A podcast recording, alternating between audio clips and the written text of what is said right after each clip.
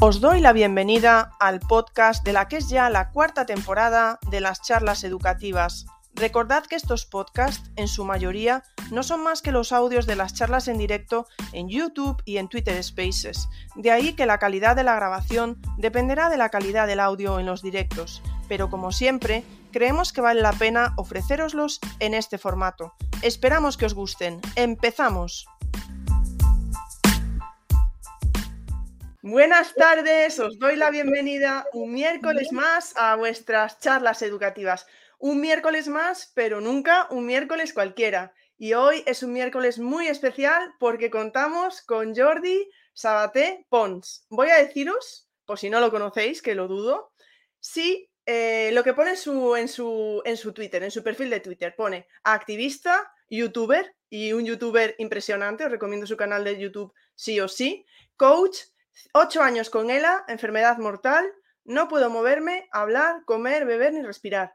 Amo la vida. Eso es lo que nos dice Jordi en su perfil de Twitter.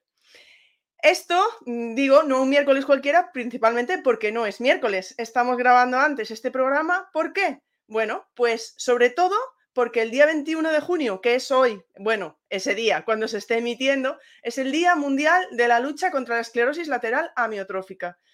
Y no lo hemos hecho a propósito, pero ha coincidido así. Cuando íbamos a hacer el directo, me ha dicho Jordi que el día 21 es el Día Mundial de la Lucha contra la Esclerosis Lateral Amiotrófica. Y Jordi, pues estará ocupado. Tiene otras cosas que hacer, es un hombre muy ocupado, siempre tiene muchos compromisos, así que por eso lo hemos grabado con anterioridad.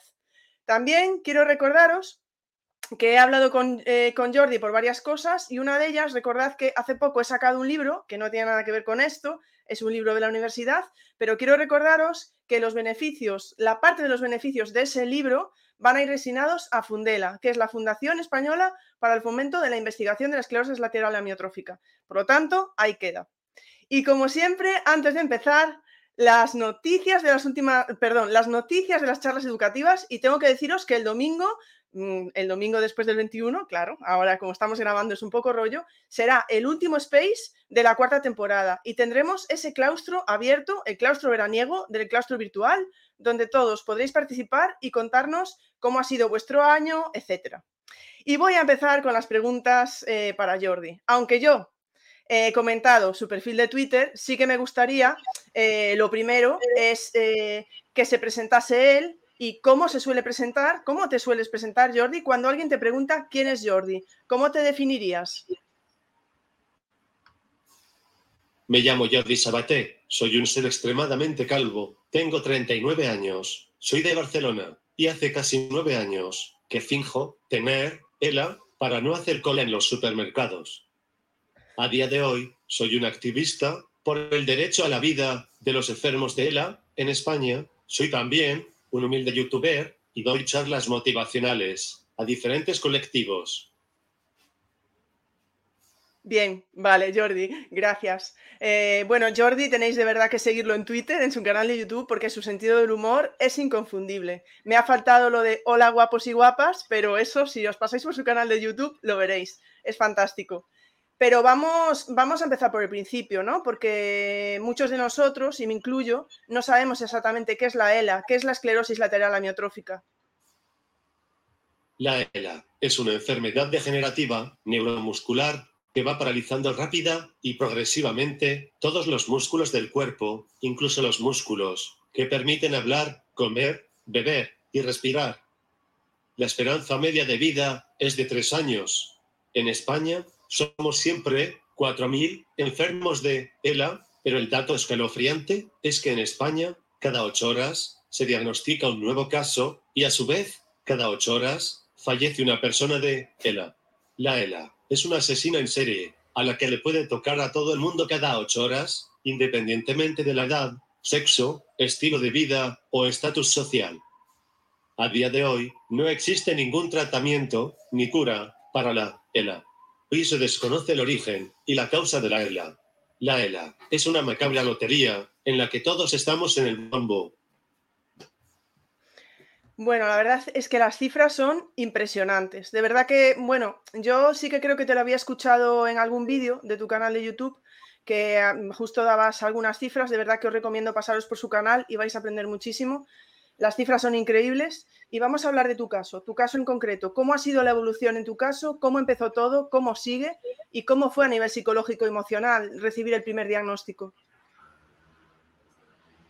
En mi caso, todo empezó en septiembre del 2014.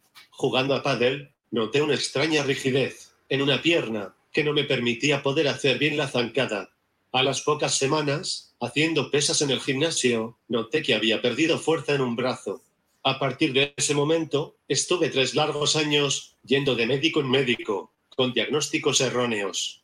En ese transcurso de la enfermedad, fue muy bonito todo, ya que perdí de golpe la salud, el amor, ya que me dejó mi pareja, con la que llevaba 10 años con ella, y me culpó de mi discapacidad por no ir a más médicos. Y también perdí el dinero, ya que tuve que cerrar mi empresa debido a mi problema de salud. Fue entonces, en octubre del 2017, que me dieron el precioso diagnóstico de ELA y en mi caso no necesité ayuda psicológica, ya que yo creo que me inmunicé del dolor emocional al tocar fondo en un pozo negro, pasando el peor terror pánico y angustia que jamás imaginé vivir. Sinceramente, cuando me dieron el diagnóstico de ELA, aunque me sentenciaron a una rápida muerte agónica, sentí un profundo alivio, ya que esos tres años de incertidumbre fueron un infierno. A día de hoy, estoy en un estado físico, como el muñeco de Nenuco, jajajaja. No puedo moverme, hablar, comer, beber, ni respirar. Solo puedo mover los ojos, me alimento y me hidrato por un tubo que tengo clavado en mi estómago y respiro por otro tubo que tengo clavado en mi tráquea, conectado a una máquina 24 horas al día.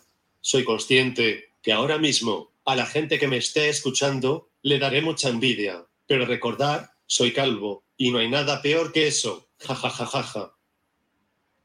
Es verdad, es verdad, Jordi. Es que claro, lo de ser yo no quería sacar ese tema porque me parecía un poco, un poco duro, pero es verdad, lo de ser calvo, en fin. Vamos, conocemos fundaciones como Fundela y asociaciones para fomentar la, la investigación o acompañar a enfermos y familiares. ¿Qué importancia tiene apoyar estas asociaciones, Jordi? Apoyar a las fundaciones y asociaciones de ELA es algo completamente vital, ya que el 80% de lo que se destina a la investigación de la ELA viene del sector privado y lo más escalofriante es que las irrisorias ayudas que tenemos los enfermos de ELA en España son por parte de esas fundaciones y asociaciones, ya que del Estado la única ayuda que tenemos es la eutanasia. Bien, sigo. Eh, muchas veces hemos visto publicaciones tuyas sobre las consecuencias económicas eh, que supone contar con un miembro de la familia que tenga esta enfermedad.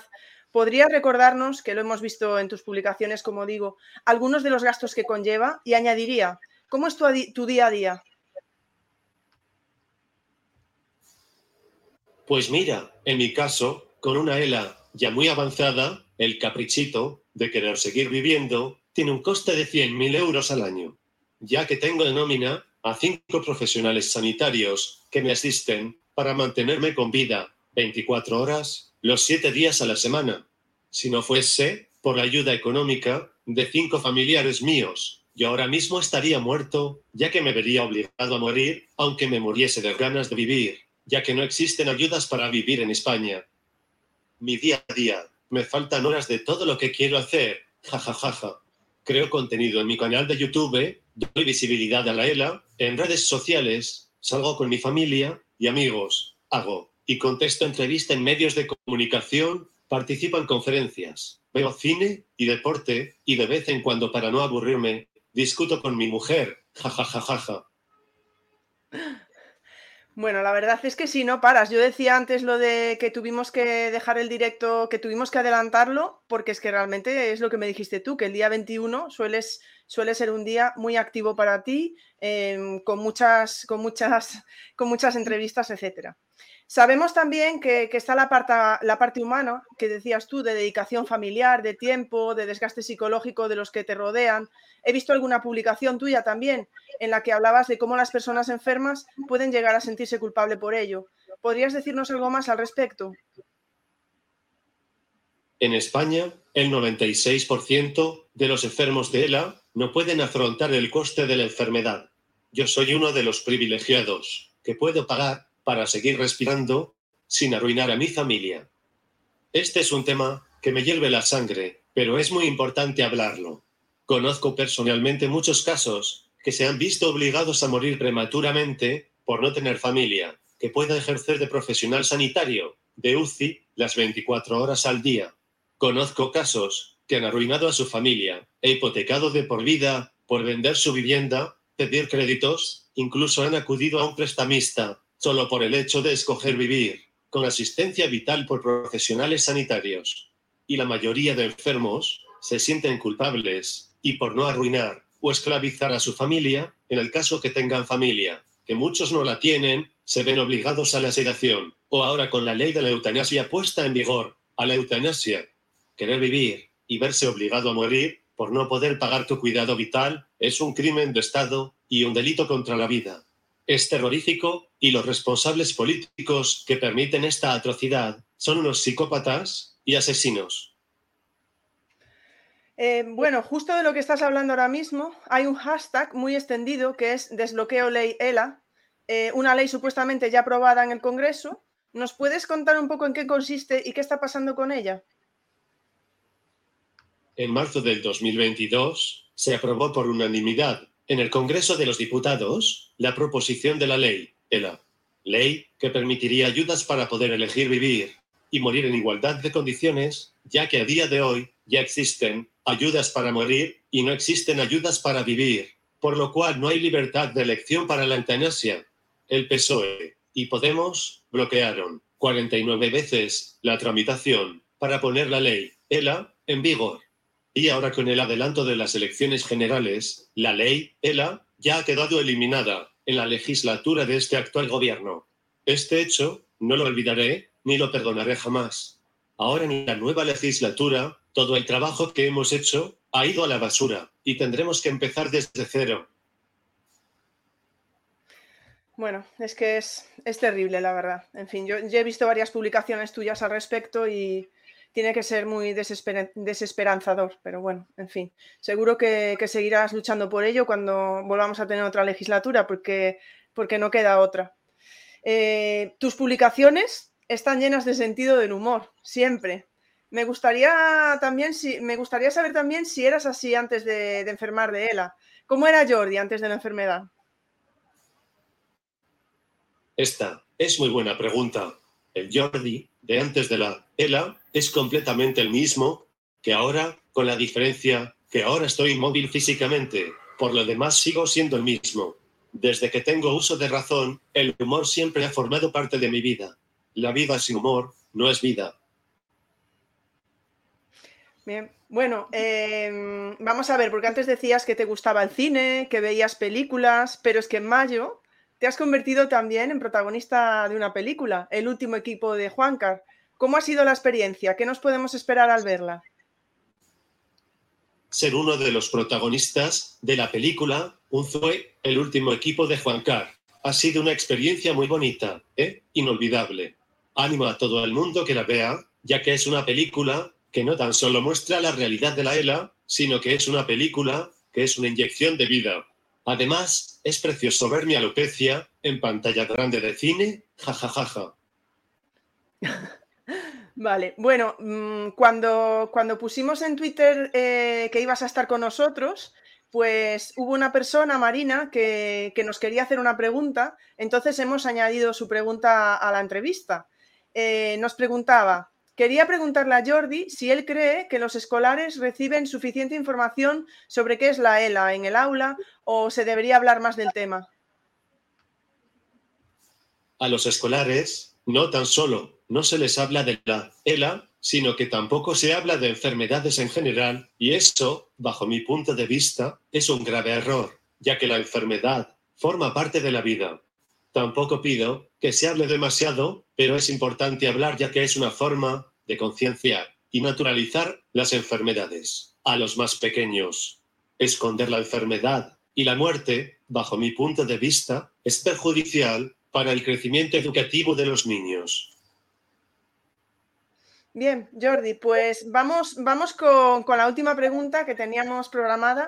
Eh, bueno, ya he recomendado a la gente que te siga en Twitter, que te siga en tu canal de YouTube, si es que no lo hacía, porque es indispensable totalmente. Pero quizá nos estemos olvidando de algo que quieras mencionarnos.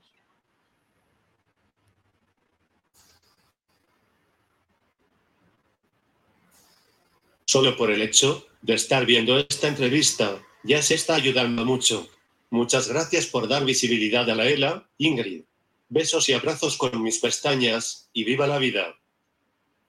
Pues muchísimas, muchísimas gracias Jordi, de verdad, por habernos dedicado tu tiempo, porque Jordi, en el momento que le escribí, eh, me respondió súper rápido, su respuesta fue positiva, todo el tiempo me dijo que sí, hemos estado hablando por WhatsApp, es una persona encantadora, de verdad, con mucho sentido del humor.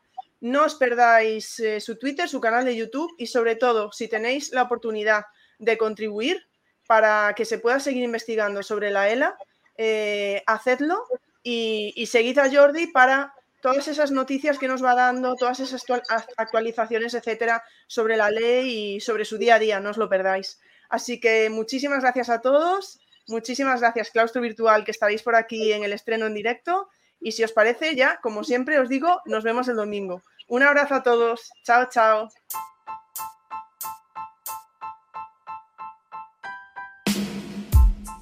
Muchas gracias por escuchar este podcast. Si te apetece, nos vemos en el siguiente.